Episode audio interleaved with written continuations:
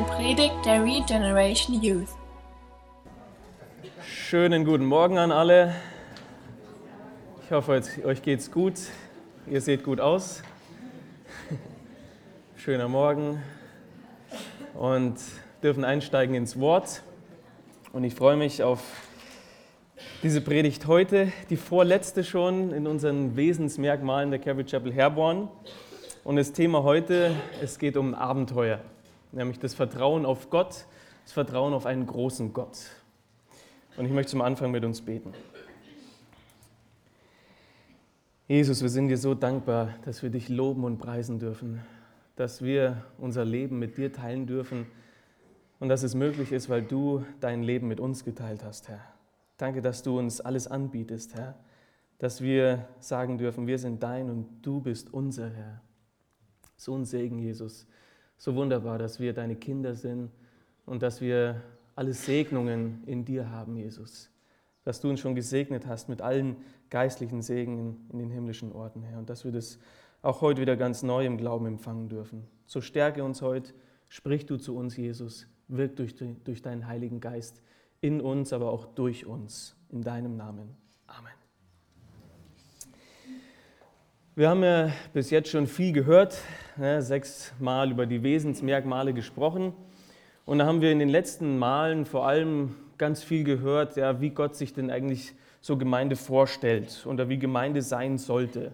Da haben wir viel über das Dienen gesprochen, das soll unser Fundament sein, das Modell in der Apostelgeschichte, wie wir das sehen, die Kraft des Heiligen Geistes, der in uns wirkt.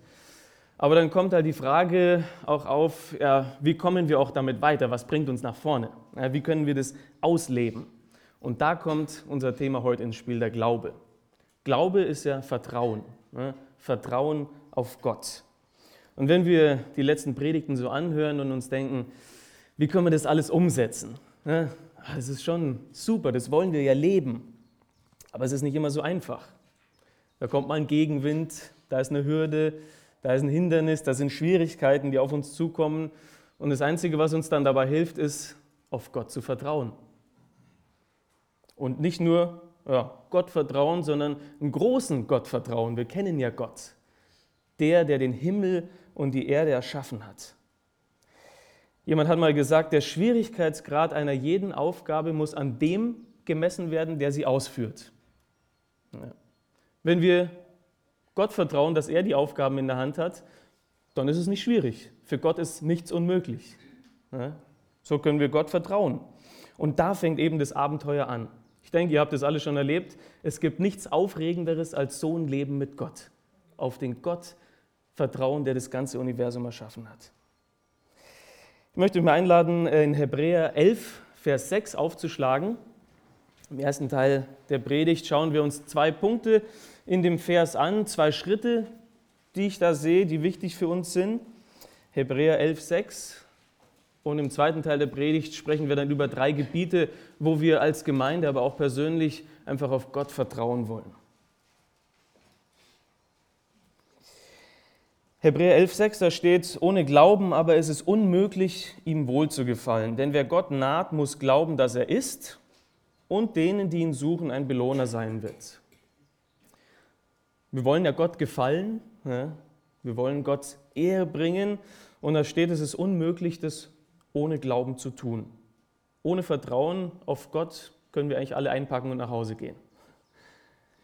Aber es, fängt, es sind zwei Schritte und ich denke, es fängt mit dem ersten Schritt hier an, den der Schreiber des Hebräerbriefs nennt. Denn wer Gott naht, muss glauben, dass er ist. Also erster Schritt, glauben, dass er ist. Und ich habe mich gefragt, glauben, dass er, dass er was ist. Nur, dass er ist, dass er ist, was? Dass er, wir kommen auf seinen Namen, den Bundesnamen Jahwe, dass er Jahwe ist. Dass er ist, ich bin, der ich bin. Wie Jesus so oft in den Evangelien sagt, ich bin bevor Abraham war, ich bin. Nicht nur, dass er existiert, ja, es gibt einen Gott, gerade in Brasilien, man spricht mit jemandem auf der, auf der Straße, ja, natürlich gibt es Gott. Da muss man nicht lang rumdiskutieren, jeder glaubt, es gibt irgendeinen Gott. Ja. Gut, Gott existiert, das wissen die Dämonen auch und zittern. Es ist nicht nur dieser Glaube, von dem wir hier sprechen. Aber dass er ist, wer er sagt, dass er ist. dass wir sein Wesen anschauen, seine, seine Merkmale, seinen Charakter, über die wir auch gerade gesungen haben, so, so genial, dass er auch durch sein Wort offenbart. Ne? Und da ist ja auch, wo Glaube anfängt und wo Glaube wächst. Weil der Glaube kommt durch das Hören und durch das Hören durch das Wort Gottes. Und da erkennen wir dann, wie Gott ist, wie wir es gesungen haben. Gott ist barmherzig, Gott ist gnädig, Gott ist treu, Gott ist gerecht, Gott ist allmächtig und Gott ist gut. Ja, dass wir vertrauen, dass Gott gute Pläne für unser Leben hat, dass Gott gut ist durch und durch, dass wir unser ganzes Leben auf ihn werfen können. Mal ein Beispiel, ihr seid heute früh gekommen, habt euch auf den Stuhl gesetzt und mit eurem ganzen Gewicht fallen lassen. Ja, ihr habt vertraut, dass der Stuhl euch hält. Ja, jetzt haben wir keinen kaputten Stuhl hier. Äh, ihr habt gemerkt, okay, der Stuhl hält. Und so habt ihr auch irgendwann mal den ersten Schritt gemacht. Gott hält mich. Ja? Ihr habt gemerkt, Gott ist mein Erretter. Gott ist so gut, dass er mir die Sünden vergibt und ich zu ihm kommen kann. Und dann ist der erste Schritt, ich bin gerettet durch den Glauben. Ich bin gerechtfertigt durch den Glauben. Gerechtfertigt bedeutet ja, Gott sieht mich so, als ob ich noch nie gesündigt hätte, weil Jesus meine Sünde ans Kreuz getragen hat. Und das ist genau der Fels, wenn wir über Gemeinde sprechen, auf dem die Gemeinde gebaut ist. Ja, als Jesus gefragt hat, ja, wer sagt ihr denn, dass ich bin? Ja, sagt Petrus, du bist Christus, der Sohn des lebendigen Gottes. Und dann sagt Jesus praktisch, ja, das ist genau die Aussage, auf die ich meine Gemeinde gründen will. In Römer 10, Vers 9, wenn ihr wollt, könnt ihr mit aufschlagen, müsst ihr aber nicht. Da steht, sagt Paulus, wir predigen, dass, wenn du mit deinem Mund Jesus als Herrn bekennen und in deinem Herzen glauben wirst, dass Gott ihn aus den Toten auferweckt hat, du gerettet werden wirst. Rettung kommt, ich bekenne durch meinen Mund und glaube im Herzen. Ich glaube, dass er mein Erretter ist. Und dann empfange ich diese Gnade der Errettung, wie ich auch alles andere im Leben empfange, ja, im christlichen Leben. Alles empfange ich durch den Glauben. Und das ist der allererste Schritt. Und dann kommt der zweite Schritt, weil dann fange ich an zu gehen, dann gehe ich die nächsten Schritte. Und dann sagt die Bibel uns, wir wandeln ja auch im Glauben und nicht im Schauen. Ja, wir wandeln nicht mehr so wie die Welt, die sich die Zukunft vorstellt und durch alle möglichen Mittel versucht, sie möglichst berechenbar und vorhersehbar zu machen. Ja, auf eurer Arbeit wisst ihr bestimmt, da wird mit Zahlen hantiert, Statistiken oder vielleicht Verhaltensmustern, um möglichst genau vorherzusagen, was kommt denn. Ja, wie kann ich mich darauf einstellen? Was kann ich machen? Und natürlich ist es nicht ungeistlich, auch zu planen. Ja, das machen wir auch. Wir treffen uns, um zu planen. Wir können Statistiken benutzen oder sonst was. Aber wir vertrauen nicht darauf, sondern wir gehen mit dem und vertrauen auf den, der die ganze Zukunft in der Hand hält. Ja, und das ist noch viel aufregender. Wir lassen uns im Vertrauen führen und gehen Schritt für Schritt mit Gott. Und ihr habt es bestimmt herausgefunden, Gott zeigt euch nicht immer alles, ne, was da kommt, aber er zeigt uns zumindest den nächsten Schritt. Ja, so war es für uns. Wir wussten nicht, was jetzt danach kommt. Wir wussten nur, okay, wir gehen nach Deutschland für ein Jahr. Er zeigt uns den nächsten Schritt. Und das ist die Basis der Beziehung, mit der Gott will, dass wir mit ihm gehen.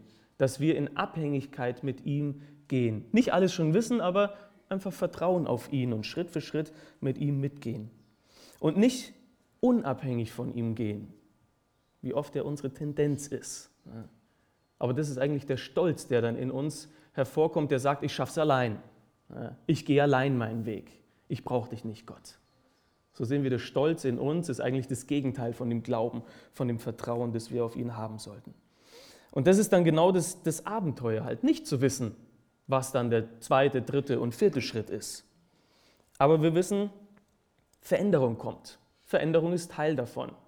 Wenn wir von Veränderung sprechen im Leben oder in der Gemeinde, dann ist immer so ein bisschen so eine Angsthaltung. Oh Gott, nee, Veränderung ist nicht so gut, wollen wir vielleicht nicht. Aber wir müssen uns mal überlegen, wir haben doch eigentlich schon die größte Veränderung des menschlichen Daseins durchlebt, nämlich die Errettung. Ja, wer errettet ist, kann sagen, das ist die massivste Änderung, die ich jemals in meinem Leben erfahren werde. Wie können wir denn dann Angst haben vor anderen Veränderungen, die Gott mit uns vorhat? Wir sind doch verändert worden. Wir sind Kinder Gottes geworden. Vom Tod ins Leben. Vom Reich des Satans, der Dunkelheit, in Gottes Reich des Lichts gebracht worden. Und wir alle brauchen ja Veränderung, damit wir nicht so bleiben, wie wir sind. Wir wollen ja verändert werden in Gottes Bild, in Jesu Bildnis und ihm ähnlicher werden. Und das ist Abenteuer. Das ist vielleicht radikaler für Jugendliche. Ich stelle mir manchmal vor, vielleicht ältere Leute sagen, ja, ich will aber jetzt auch meine Ruhe haben, ne? vielleicht nicht so viel Veränderung. Aber Gott geht ja im bestimmten Rhythmus mit jedem von uns. Ne? Aber alle von uns brauchen Veränderung. Die Ältesten wie die Jüngsten. Und dafür müssen wir offen sein. Aber wenn wir dafür offen sind und uns einfach Gott hingeben, dann sehen wir auch, wie er uns so viel besser führt, als wir das jemals tun können. Insofern gleich am Anfang die Ermutigung, lass dich von Gott einfach an der Hand nehmen. Ja, bereite dich auf das größte Abenteuer deines Lebens vor. Weil im Endeffekt gibt es ja auch gar keine andere Alternative oder eine bessere Alternative, die wir uns vielleicht ausdenken können. Dann können wir uns wirklich ins Abenteuer stürzen. Und das ist der zweite Schritt, den ihr vielleicht in Hebräer 11, 6 auch gesehen habt, nämlich Gott suchen. Ja? Wenn wir Gott suchen, sein Angesicht suchen, dann sehen wir auch, was er in und durch uns tun will. Und da sagt die Bibel, gibt es eine große Belohnung. Dann sehen wir, was er Großes durch uns tun will und in uns tun will. Dann sehen wir, wie wir im Glauben wachsen. Und das ist eine Riesenbelohnung, die sich nicht aufwiegen lässt mit irgendwas anderem. Aber das Abenteuer beginnt halt nur wie mit einer Reise. Man muss sich auf die Reise begeben. Ich kann nicht einen tollen Urlaub buchen und ich freue mich drauf, aber ich habe Flugangst. Ich gehe lieber nicht und bleibe zu Hause. Wenn ich zu Hause sitzen bleibe, dann passiert auch nichts. Dann kann ich auch nicht die ganzen tollen Sachen erleben, die ich geplant habe oder die ich gebucht habe. Und so müssen wir auch im geistlichen Leben Glaubensschritte im Gehorsam gehen. Aber ich frage mich auch, wie viele sind auf dem Weg vielleicht schon stehen geblieben. Ja, viele haben im Glauben angefangen, aber haben sich dann bequem gemacht und sind stagniert und gehen keine Glaubensschritte mehr. Wir glauben, an Gott, den Schöpfer des Universums, aber wir haben den Glauben an ihn nur, um ein sicheres, bequemes, gesundes und glückliches Leben zu führen. Oder glauben wir an den Gott des Universums, der alles geschaffen hat, dass er auch Großes in und durch uns tut, persönlich und auch als Gemeinde. Und so möchte ich jetzt drei Punkte anschauen, wo wir auf Gott vertrauen wollen. Das ist einmal in unserer eigenen Berufung, das ist einmal mit den Finanzen und es ist als letztes in diesen Glaubensschritten, kühne Glaubensschritte zu gehen. Erstmal in unserer Berufung. Wir wollen Gott vertrauen mit unserer Berufung. Wir sind alle berufen, erstmal überhaupt Kinder Gottes zu sein, aber wie wir es letztes Mal auch gehört haben, Priester Gottes zu sein. Ne, wir sind alle berufen, an Gottes Reich aktiv mitzuarbeiten. Sei es in der Familie, am Arbeitsplatz, hier in der Gemeinde oder wo wir auch sind. Und da müssen wir uns erstmal dieser Berufung bewusst werden. Ja, ich muss mich immer wieder, äh, mir immer wieder bewusst machen, ich bin nicht nur gerettet äh, um der Rettung willen, damit ich in den Himmel komme. Ja, das war nicht alles, was Gott mit mir vorhat, sonst könnte mich gleich auch entrücken. Ne? Dann müsste ich nicht mehr hier bleiben auf der Erde. Aber er will doch was in mir tun und durch mich tun. Und ich weiß, da sind Schwierigkeiten auf dem Weg, da sind geistliche Angriffe, weil wir einen Feind haben. Ja, da gibt es äh, Widerstand, da gibt es Zweifel von mir selbst und da muss ich immer wieder auf Gott vertrauen. Und dann schauen wir in die Bibel und sehen vom Alten Testament bis zum Neuen Testament, dass Gott die verschiedensten Leute beruft. Ja, da sind die Glaubenshelden. Und wenn man Hebräer 11 liest, sieht man ja, boah, äh, Abraham, David, äh, Elia, Paulus und die ganzen Leute. Wie kann ich nur jemals so sein wie die, die so stark im Glauben sind? Und dann zeigt uns die Bibel aber auch immer wieder, wenn wir genau hingucken, dass sie auch ihre Höhen und Tiefen hatten. Da wird nichts verschleiert oder irgendwie versteckt in der Bibel. Und Jakobus 5 sagt auch, das waren Leute ganz normal wie wir. Ne, Elia zum Beispiel, sagt Jakobus. Der hatte auch die Gemütsschwankungen wie wir, der hatte dieselben Probleme wie wir. Der war nicht viel anders. Und die meisten, die Gott berufen hat, die waren nichts in den Augen der Welt. Die waren nichts Großes. Klar gab es ein paar Ausnahmen, vielleicht ein Mose oder ein Paulus, aber auch die mussten sehr gebrochen werden von Gott, damit sie nur auf Gott vertrauen und nicht auf sich selbst. Und eines der besten Beispiele ist in Richter 6. Da könnt ihr mal aufschlagen, oder das ganze Leben von Gideon eigentlich. Als Gideon berufen wurde, da als Richter, als Retter in der Zeit in Israel, die Midianiter zu schlagen, die Israel damals unterdrückt hatten. in Richter 6, Verse 14 und 15. Ich lese die mal für euch. Da steht, da wandte sich der Herr ihm zu und sprach, Geh hin in dieser deiner Kraft und rette Israel aus der Hand Midians. Habe ich dich nicht gesandt? Er aber sagte zu ihm, Bitte, mein Herr, womit soll ich Israel retten? Siehe, meine Tausendschaft ist die geringste in Manasse und ich bin der Jüngste im Haus meines Vaters. Gott kommt zu Gideon und Gideon denkt, äh, falsche Adresse. Ne? Ich bin disqualifiziert. Ja, ich bin der Geringste hier mit meinen tausend Leuten. Ich bin äh, der Jüngste in meinem Stamm. Du kannst mich nicht gebrauchen. Aber im Endeffekt sagt Gott, du bist genau die Person, die ich mir ausgesucht habe. Du weißt, dass du keine Fähigkeiten hast, mit denen du irgendwas machen könntest, und du weißt, dass du in allem auf mich vertrauen musst. Und Gideon geht dann diese Herausforderung ein. Ne? Er stellt eine Armee zusammen, nachdem er seine Zweifel, seinen Unglauben überwunden hat, und kriegt 32.000 Leute zusammen. Aber das ist immer noch nichts gegen die Übermacht des Feindes, die 135.000 haben. Ja, die sind total unterlegen. Und Gott geht jetzt her und sagt, Gideon, komm mal her, es sind immer noch zu viele. Ja, du hast immer noch zu viele Leute. Die könnten immer noch sagen, wir haben gewonnen, weil wir so gut sind. Ja, und dann auf ein paar verschiedene Wege dezimiert Gott diese Armee immer weniger, immer weniger, bis am Ende, bis am Ende nur noch 300 Leute da sind. Ja, 300 Mann bleiben übrig. Und was macht Gott?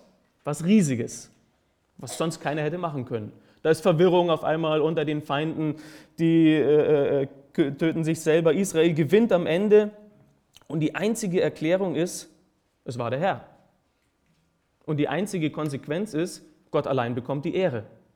Wer denn sonst? 300 gegen 135.000. Ich glaube, da kann sich keiner groß auf die Schulter klopfen. Und ich denke mir, wie oft wird Gottes Werk verhindert, weil er keine einfachen Leute findet, die nur ihm die Ehre geben wollen, für das, was er auch tut, sondern die auf ihre Kraft und ihre, ihre Fähigkeiten immer noch vertrauen. Es gibt auch viele andere Beispiele, ich gebe euch noch ein paar. Die 400 Mann, die starken Helden von David, wie sind die zu ihm gekommen? In der Not, verschuldet, verbittert. Ein verbitterter Haufen, die Gott genommen hat und ein starkes Heer gemacht hat für David. Oder Jeremia, der unter anderem Propheten gesagt hat, ich bin zu jung, ich kann nicht sprechen, such dir einen anderen. Einige der Jünger, die total einfache Fischer waren, die nicht unter Gamaliel gesessen sind. Und wenn wir die alle und noch so viele andere anschauen, dann sehen wir, hey, da ist auch eine Chance für uns. Da ist auch noch eine Chance, dass Gott uns benutzt. Und ich möchte euch bitten, jetzt 1. Korinther 1 aufzuschlagen, Verse 26 bis 29 wo Paulus über unsere Berufung schreibt.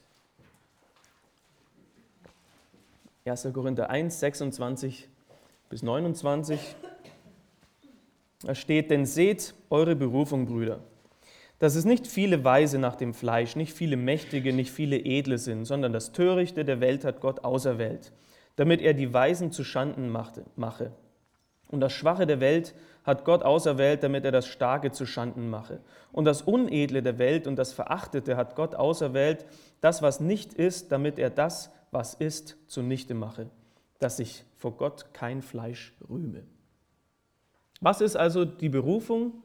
Nicht viele, sagt er. Klar gibt es immer Leute, Christen, die Gott beruft, die was Großes in den Augen der Welt sind. Das gibt's. Aber ich finde es so ermutigend, dass wir daraus schließen können, dass die meisten Leute nicht so sind. Die meisten sind nicht so weise, nicht so einflussreich, nicht so angesehen. Das, was die Welt eigentlich hochhält, nämlich Macht, Geld und die Fähigkeiten. Sondern, wie es in anderen Übersetzungen steht, wir sind eher einfältig, schwach, bedeutungslos. Oftmals sogar die Außenseiter der Gesellschaft, die Gott beruft.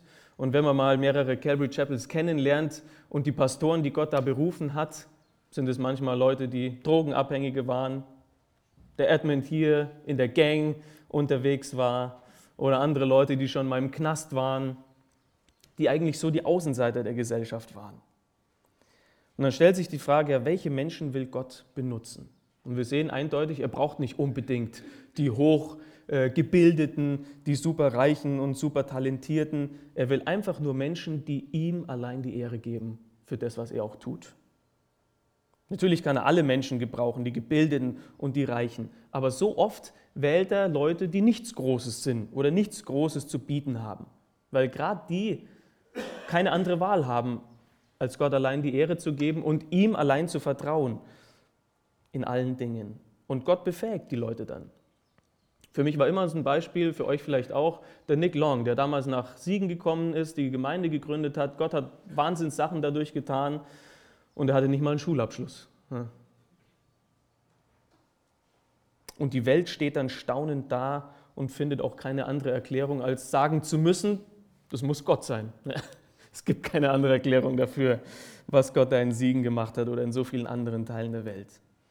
Also, egal was Gott dir gegeben hat, vielleicht hast du viel äh, Intelligenz oder Talente, Fähigkeiten, Bildung und Geld, gebrauch es für den Herrn, aber setz dein Vertrauen nicht drauf. Oder du sagst aber, eigentlich, wenn Gott zu mir kommt, ich bin disqualifiziert. Nee, sag das auch nicht weil wir gerade gemerkt haben, Gott wählt unfähige Instrumente und befähigt, befähigt, sie dann mit dem Heiligen Geist. Und die Welt schaut drauf und kommt gar nicht mehr aus dem Staunen. Ja, Gott will das mit dir machen. Gott will das mit jedem von uns machen. Natürlich muss da auch Vorsicht geboten sein, weil wir können Sachen gut anfangen und schlecht aufhören. Wir können im Geist anfangen, die Sachen im Fleisch vollenden. Und manchmal ist es so, dass wenn Gott uns gebraucht und wir sehen dann, oh, da passiert was, ne? da passiert ja echt was, was Gott durch mich wirkt, dann können wir auf einmal zurückfallen und dann irgendwie nach einem Grund suchen, warum Gott mich eigentlich benutzt. Ne? Oh, vielleicht bin ich doch gar nicht so schlecht. Vielleicht habe ich ja doch irgendwas und deswegen hat mich Gott ausgewählt. Und dann kann sich schnell mal der Stolz einschleichen. Auf die Gemeinde bezogen kann es aber auch passieren.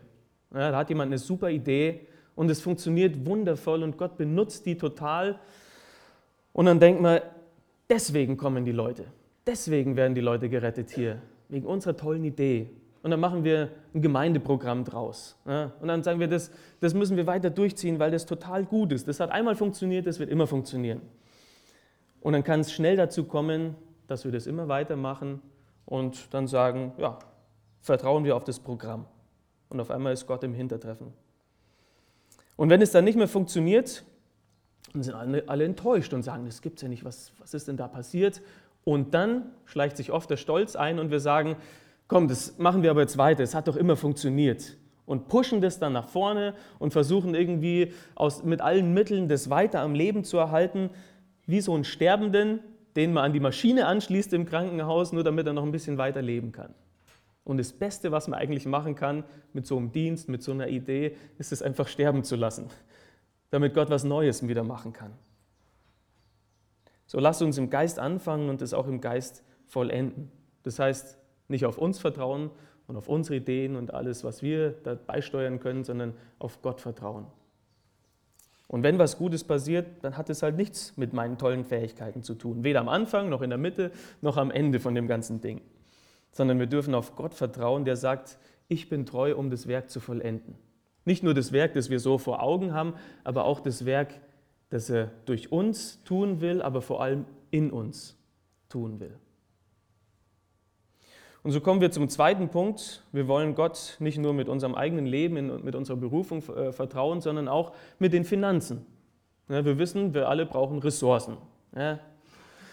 Das Geld braucht man halt in dieser Welt, um irgendwie durchzukommen, zu überleben, in unserem eigenen Leben, im Dienst, in der Gemeinde. Wäre schöner, wenn es nicht so wäre.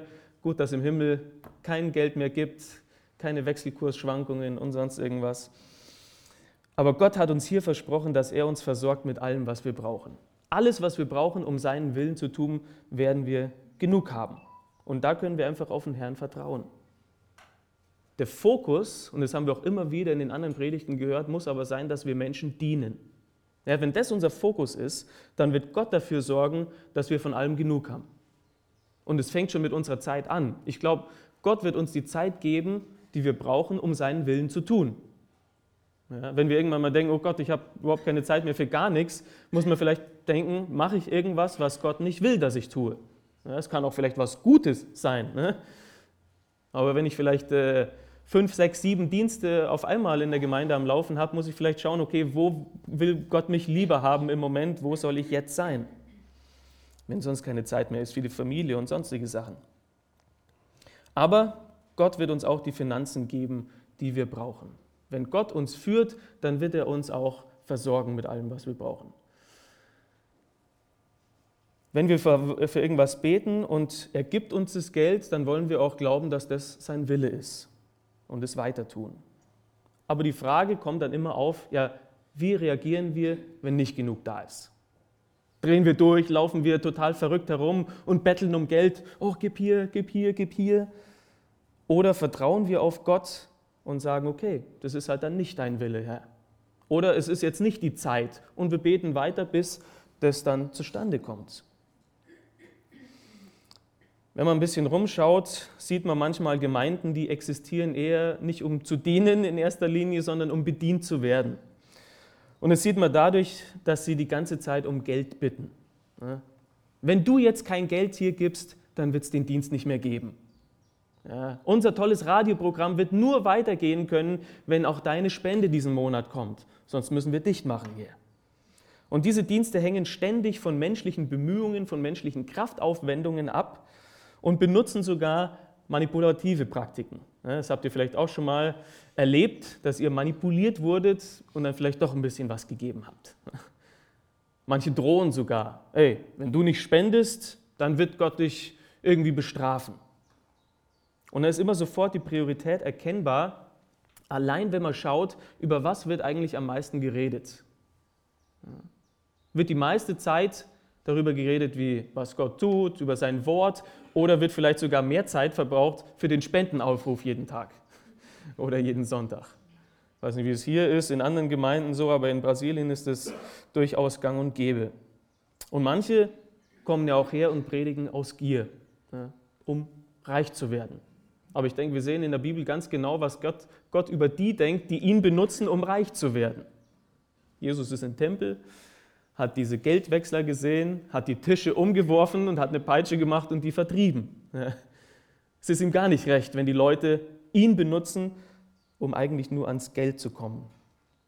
Und so wollen wir hier in der Gemeinde, aber auch in unserem Leben eine Atmosphäre des Vertrauens. Ja, es, ist, es ist biblisch, Gott zu geben. Es ist ein Ausdruck unserer Dankbarkeit, es ist ein Ausdruck des Vertrauens an Gott, es bekräftigt, wir glauben, dass alles, was wir haben, von ihm kommt ja, und wir geben ihm einen Teil davon zurück, wenn wir ihm eigentlich alles wieder zurückgeben müssen, weil alles von ihm kommt, aber wir wollen keinen Druck auf die Leute ausüben. Wir wollen nicht, dass das irgendwie gezwungen ist, dass jemand gezwungen irgendwie Geld gibt, sondern geben muss freiwillig sein. Es muss mit einem freudigen Herzen sein, sagt die Bibel. Es muss natürlich auch gelehrt werden, ja, damit das alle mit Verstand machen können man, man wird ja nicht geboren und, und, und äh, versteht das sofort alles. Man wird nicht gerettet und versteht sofort, wie das Geben funktioniert. Das muss auch gelehrt werden, aber nicht jede Woche, nicht in jeder Predigt. Da ist nicht äh, der Fokus drauf. Denn wir denken, es ist falsch, die Leute ständig um Geld zu bitten. Warum? Weil es ein falsches Bild von Gott abgibt. Als ob Gott pleite wäre. Wir predigen Gott als den Gott des Universums, dessen ganze Fülle ihm gehört aber er braucht gerade ein bisschen Kohle von dir. Gib ihm mal dein Geld, weil sonst, sonst passiert hier nichts. So lass uns dienen, ohne was zu verlangen. Das hat Jesus auch den Jüngern gesagt. In Matthäus 10, 8 lese ich euch vor. Er sagt, heilt Kranke, weckt Tote auf, reinigt Aussätzige, treibt Dämonen aus. In anderen Worten, dient. Umsonst habt ihr empfangen, umsonst gebt. Gebt umsonst. Und solange wir uns um das Dienen kümmern, wird Gott sich um das Versorgen kümmern. Lasst uns darauf vertrauen. Und so kommen wir zum letzten Punkt, den dritten Punkt. Lasst uns auch vertrauen in den Glaubensschritten, in kühnen Glaubensschritten. Es gibt ein Sprichwort, kennt ihr bestimmt alle, frisch gewagt ist halb gewonnen. Oder wer nicht wagt, der nicht gewinnt. Ich glaube, ich gibt es in allen Kulturen sowas ähnliches. Aber wie weit geht unser Vertrauen? Gott möchte was tun. Und wo bleiben wir dabei? Geben wir Gott eine Chance zu wirken. Und wenn wir das tun, das haben bestimmt schon einige von euch gemacht, ist es aufregend zu sehen, was passieren kann, wenn wir Gott eine Möglichkeit geben zu wirken. Das haben wir auch letztes Mal schon gehört. Er will ja, dass wir nicht nur Zuschauer sind, irgendwo in den letzten Reihen, sondern dass wir Mitspieler sind, dass wir dabei sind auf dem Spielfeld. Und dafür müssen wir einfach herausfinden, was er tun will und mit einsteigen. Aber auch klar, dass dann immer die Angst kommt. Und wie oft werden wir durch Furcht zurückgehalten, wir schrecken zurück. Und wir finden sofort irgendwelche Ausreden, wenn Gott uns irgendwas zeigt, vielleicht was er durch uns tun will. Die erste Ausrede ist sowieso, Gott, ich bin nicht der Richtige, falsche Adresse. Aber das haben wir ja vorher schon angesprochen, du bist sehr wohl der Richtige, wenn du so denkst, Gott will dich benutzen. Ja? Oder wir denken manchmal, ja, wenn die Bedingungen stimmen, dann gehe ich. Wenn ich die Zeit habe, wenn ich das Geld habe, wenn ich die richtigen Gefühle habe, dann werde ich das machen. Dann wird nie was passieren, ja? weil die Dinge nie perfekt sein werden, so wie wir das denken. Und dann kommt sofort die Angst vor dem Ungewissen. Ne? Wie oft denkt man sich nicht mal, ah, ich mache das nicht, sonst könnte irgendwas Schlimmes passieren. Oder ich werde nicht heiraten, weil dann könnten wir Beziehungsprobleme haben. Hallo, es ist Teil davon. Äh, oder wir werden keine Kinder haben, weil die könnten ja mit einer Behinderung zur Welt kommen. Ich werde keine Firma gründen, weil die könnte irgendwann bankrott gehen. Ja klar, es sind alles, ist alles irgendwie mit Risiken behaftet. Und wir haben so viel Angst vor dem Versagen. Und ich glaube, das ist gerade was, was wir hier immer wieder sagen müssen in Deutschland. Ja. In allem, was wir machen, ist sofort die Angst vor dem Versagen da. Ist es, wenn man die, die Fahrprüfung macht, ja, ganz schön teuer so ein Führerschein heutzutage. Natürlich will man nicht versagen, aber da wird einem auch nicht viel geholfen, ne, ruhig zu sein. Ähm, wenn man irgendwas macht, denkt man sofort, da kommt gleich einer an und der sagt, das hast du jetzt falsch gemacht. Ja, oder da kommt einer an und sagt, das ist aber hier verboten, wusste das nicht. Ja. Gut, mit 100.000 Gesetzen und alles, was eigentlich müsste man fragen, immer, ist es erlaubt, bevor man irgendwas macht? Äh, naja, aber natürlich machen wir Fehler. Aber machen wir jetzt gar nichts? Lieber machen wir nichts, weil, weil wir da auch keine Fehler machen? Aus Fehlern lernt man ja auch.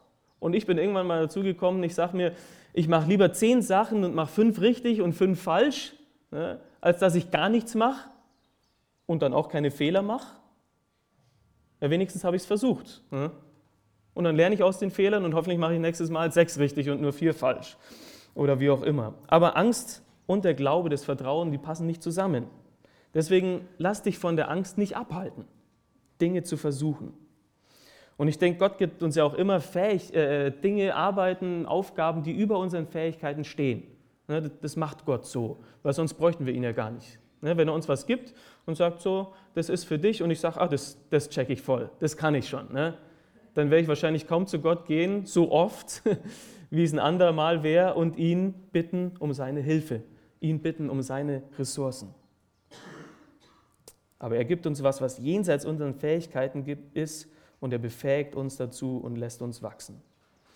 Aber dafür müssen wir auch seinen Willen entdecken. Und das ist ein anderes Ding, das wir oft so als Enigma hinstellen. Ne? Gott hat ja seinen Willen für die ganze Welt, ja, für die Menschheit, aber auch für uns spezifisch. Er hat seinen Willen für dein Leben. Und manchmal stellen wir das so hin, als ob das irgendwie so was Mysteriöses wäre, so ein Geheimnis, das man nie rausfinden kann. Aber am wichtigsten ist ja erstmal Gottes Wort zu kennen. In Gottes Wort finden wir seinen Willen für die ganze Welt, für die Menschheit, aber auch seinen Willen für uns spezifisch. Und da sehen wir normalerweise, dass sein Wille viel mehr mit Moralischem zu tun hat. Ja? Da ist richtig und da ist falsch. Da ist der Weg der Sünde und der Weg der Gerechtigkeit. Als dass wir sehen, dass Gott so einen, so einen engstirnigen, steifen Willen hat, entweder A oder B. Und wenn du B gehst, dann ist alles verloren. Ja?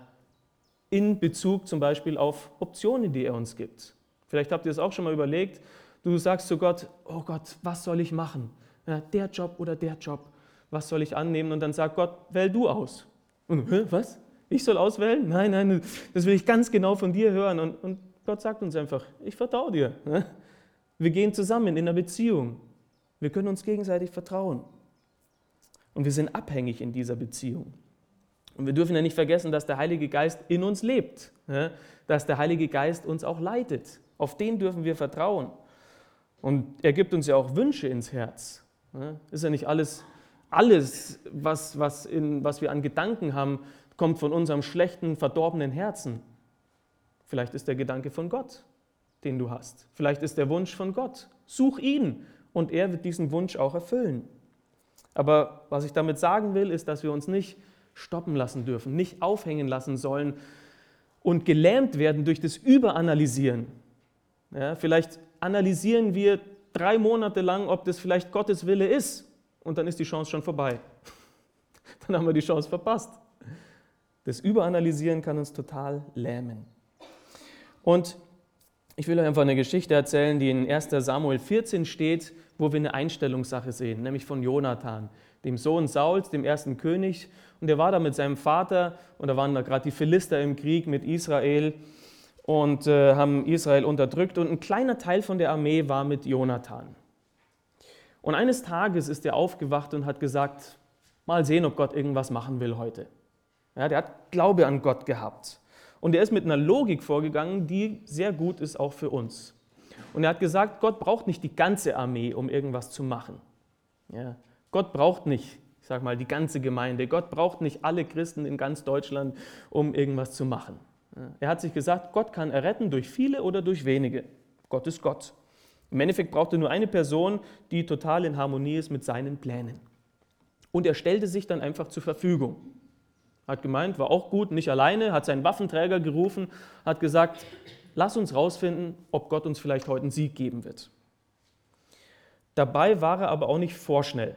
Und es ist auch wichtig, vorsichtig zu sein, ja, nicht einfach Schritte zu gehen und loszurennen, basierend auf irgendwelchen wilden Vermutungen, ja, sondern er traf auch Vorkehrungen. Er wollte sicher sein, dass Gott ihn leitet. Und so hat er gesagt, sich einfach gedacht, okay, hat gebetet, Gott, wie willst du es? Wir gehen dahin und wenn die Philister oben auf dem Berg sagen, komm zu uns herauf, dann nehmen wir das als Ja und gehen dahin. Wenn die Philister sagen, hey, bleibt mal da, wir kommen gleich runter zu euch und lernen euch eine Lektion, dann ist es eher Nein. Und das ist interessant. Wir müssen immer prüfen, ist der Gedanke auch von Gott? Weil er kann ja auch von unserem falschen Herzen kommen. Deswegen müssen wir beten, müssen überlegen, müssen Ratschläge suchen. Und wenn ja, dann geh in die Richtung, dann mach weiter. Wenn du zum Beispiel offene Türen siehst, wenn Gott dir Gunst gibt in der Sache, dann geh weiter. Aber wenn nicht, dann sei auch so flexibel und sag, okay, ich dachte, es wäre eine gute Idee, aber dann halt nicht, machen wir einen Rückzug. Zum Beispiel als Paulus unterwegs war und er wollte äh, in eine Region nach Bithynien und der Heilige Geist hat ihm die Tür dazu gemacht. Ja, und dann ist er weiter nach Philippi und hat da Wundervolles getan. Aber er hat nicht versucht, trotzdem weiterzugehen. Ne? Er hat nicht versucht, mit dem Kopf durch die Wand zu gehen.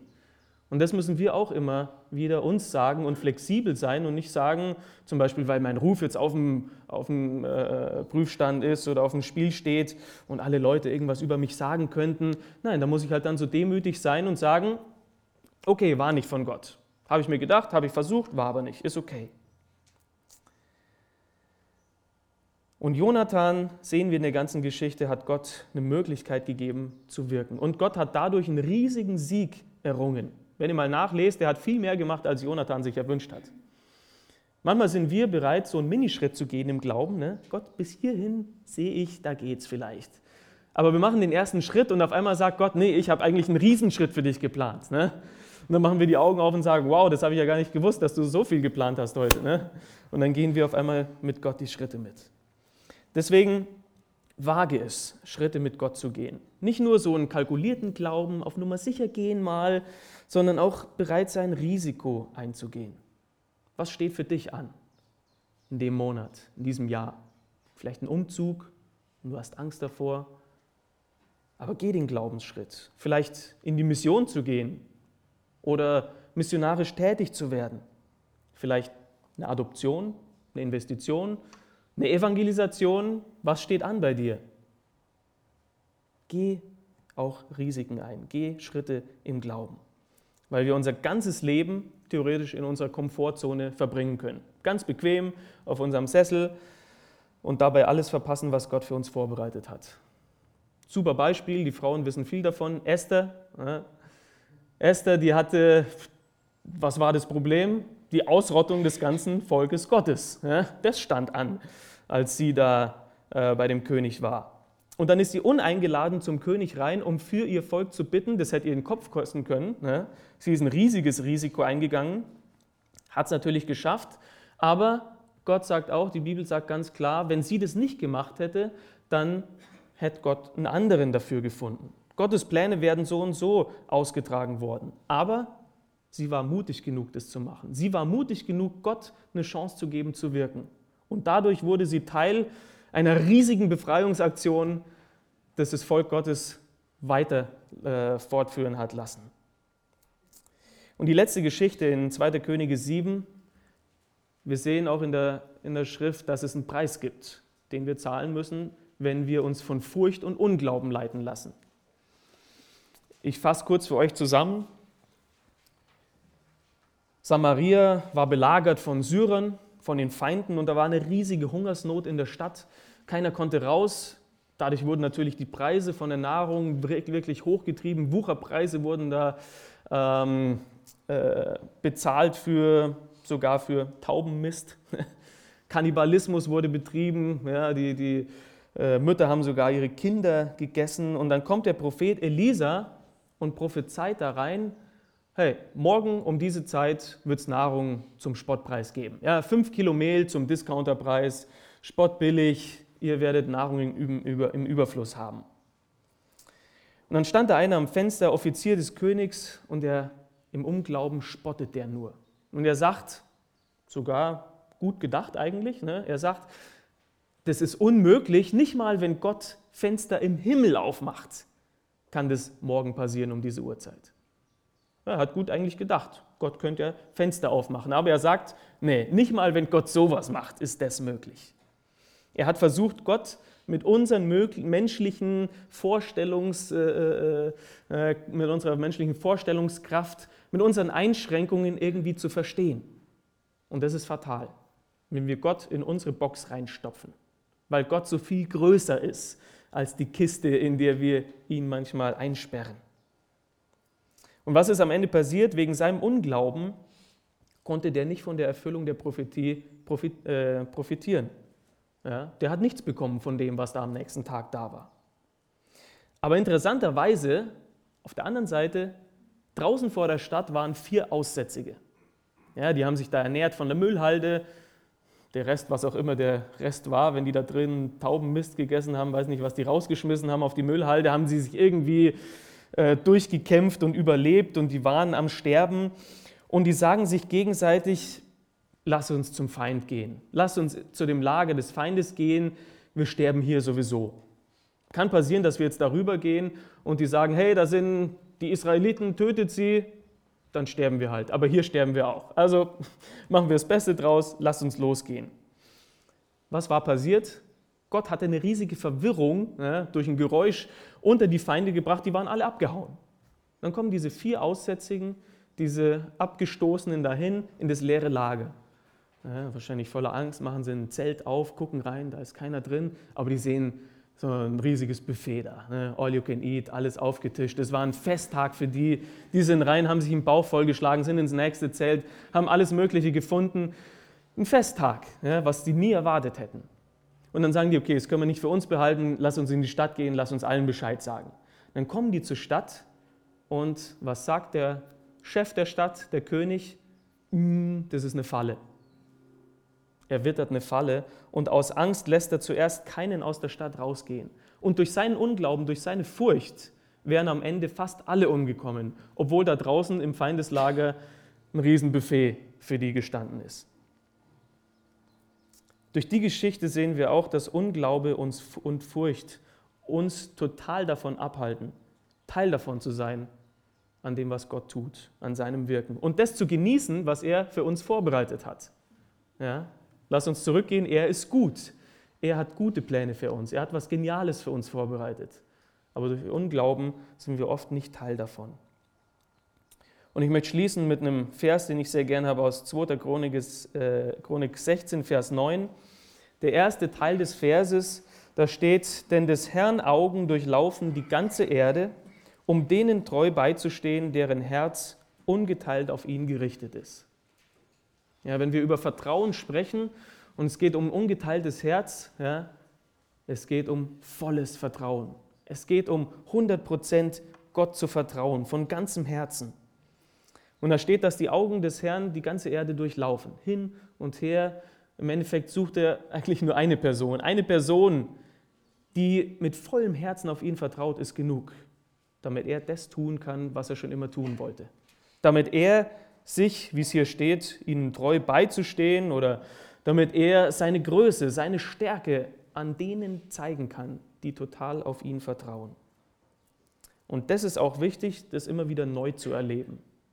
Ja, wir können zurückschauen in unser Leben oder auch in, die Gemeinde hier und sehen, wie Gott Großes getan hat. Ja. Aber wir dürfen dabei nicht stehen bleiben. Wir können nicht nur in die Vergangenheit schauen und Gottes großes Wirken sehen. Aber wir müssen heute eine Generation sein, die Gottes Wirken am eigenen Leib erfahren. Ja, das sind die Jugendlichen jetzt, aber das sind genauso die Älteren jetzt. Solange wir am Leben sind, ist es nicht unser Wunsch, ist es nicht äh, dafür, wofür wir leben, dass wir noch Gottes großes Wirken in unserem Leben sehen. Ja, und vielleicht ist da eine Erweckung dabei, wer weiß. Ich würde gern noch eine Erweckung in meinem Leben sehen, wo viele Menschen auf einmal durch äh, ein Wirken des Heiligen Geistes zu ihm kommen und ihn kennenlernen. Insofern lasst uns diese Generation sein. Lasst uns heute herausfinden, was ist Gottes Will für uns, persönlich und für uns als Gemeinde. Und dann lasst uns doch die Glaubensschritte gehen im Gehorsam, die er uns zeigt. Denn vielleicht will ja heute Gott irgendwas wirken. Insofern gebt Gott eine Chance, gebt Gott die Möglichkeit, das zu wirken. Und stellt euch einfach bereit, Herr, hier bin ich, so wie ich bin. Und dann gibt Gott die Ehre für das, was er tut. Lass uns beten. Herr Jesus, wir sind dir so dankbar für dein Wort und dass wir sehen, was alles möglich ist, Herr. So viele von uns haben das äh, noch nie erlebt, Herr, so große und wunderbare Sachen. Und so viele von uns haben aber auch schon erlebt, wie du äh, große Schritte mit uns gehen kannst, Herr. Und wir danach so gesegnet sind und so im Staunen sind, Herr, was du alles tun kannst. Herr, so oft trauen wir dir gar nicht so große Dinge zu. Und wir schränken dich so oft ein, Herr, mit unserem kleinen Glauben oder mit unserem Unglauben.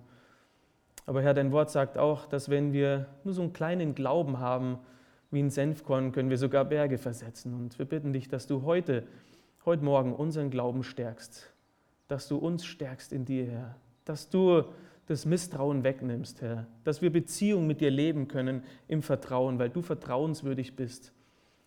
Weil du wirklich treu bist, Herr, von Anfang bis zum Ende. Und wir wollen dir unser Leben anvertrauen, Herr, wir wollen dir diese Gemeinde anvertrauen. Und wir vertrauen dir mit der Zukunft. Herr, wir wollen die Angst dir ablegen, Herr, vor dich hinlegen, die Furcht, die uns so oft lähmt und zurückdrängt und wollen bitten, Herr, dass du Großes in und durch uns tust, dass du Großes in der Gemeinde hier tust und auch durch die Gemeinde, Herr, dass es auch nach außen gehen kann, dass die Welt guckt und, und es keine andere Erklärung gibt, als dass du es bist. Der Herr hat es getan. Dir sei Ehre, dir sei Lobpreis für jetzt und für alle Zeiten. In deinem Namen. Amen. Danke für das Anhören der Predigt. Weitere Informationen findest du unter www.regenerationyouth.de.